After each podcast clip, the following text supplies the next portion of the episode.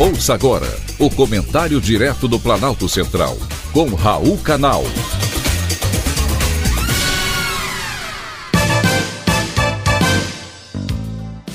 Queridos ouvintes e atentos escutantes, assunto de hoje: tudo como dantes no quartel de Abrantes. A abertura dos trabalhos do Poder Judiciário mais pareceu uma gaiola dos loucos se levarmos em conta os discursos proferidos. O presidente Lula ovacionou a Suprema Corte, afirmando que dali partiram decisões corajosas e absolutamente necessárias para enfrentar e deter o retrocesso, o negacionismo e a violência política, e ainda destacou o trabalho dos ministros para defender a Constituição, que, a meu ver, há muito tempo vem sendo desrespeitada pelo Supremo.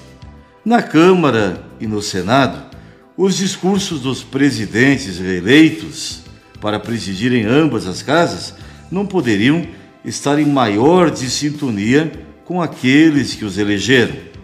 O deputado Arthur Lira, reeleito de forma recorde, com 464 votos contra 21 de um dos opositores e 19 do outro, disse que é hora de desinflamar o Brasil, o que, a meu ver, é impossível, pelo menos no curto prazo. Já o senador Rodrigo Pacheco, também reeleito, com 49 votos contra 32, disse que a polarização tóxica no Brasil deve ser erradicada. Ele também defendeu a união e a pacificação do país. E, de acordo com ele, pacificação é lutar pela verdade, é abandonar o discurso de nós contra eles, sem mencionar os responsáveis por essa divisão. O Brasil dos honestos jamais irá aceitar com sobriedade e se curvar aos cúmplices poderes que hoje juntos tentam apagar a história.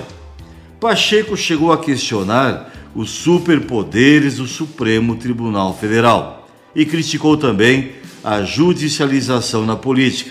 Um puxão de orelhas, com certeza, dirigido diretamente ao seu colega Randolfo Rodrigues, o campeão judicial, que certamente a partir de agora irá conter os arroubos autoritários para não atrapalhar o comando do executivo. A escolha dos novos presidentes da Câmara e do Senado foi feita com o voto secreto de deputados e senadores, um pleito em que 85% dos eleitores não concordam. Porém, qual a importância dos eleitores para quem comanda a Casa do Povo?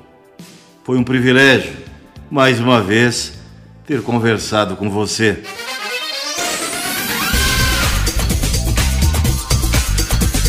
Acabamos de apresentar o Comentário Direto do Planalto Central, com Raul Canal.